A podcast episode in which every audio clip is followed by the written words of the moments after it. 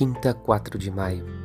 O servo não está acima do seu senhor e o mensageiro não é maior que aquele que o enviou. Se sabeis isto e o puserdes em prática, sereis felizes. Evangelho de João 13, de 16 a 17. A verdadeira felicidade consiste em repetir os gestos de Jesus. Por isso, ele é mestre de maneira diferente dos outros deste mundo. A sua vida é norma de seguimento. Repetir os gestos de Jesus significa torná-lo presente e sua graça acompanha seus discípulos, confirmando a fé dos irmãos. O ministro ordenado repete os gestos de Jesus sacramentalmente, em nome da Igreja e em favor dos fiéis.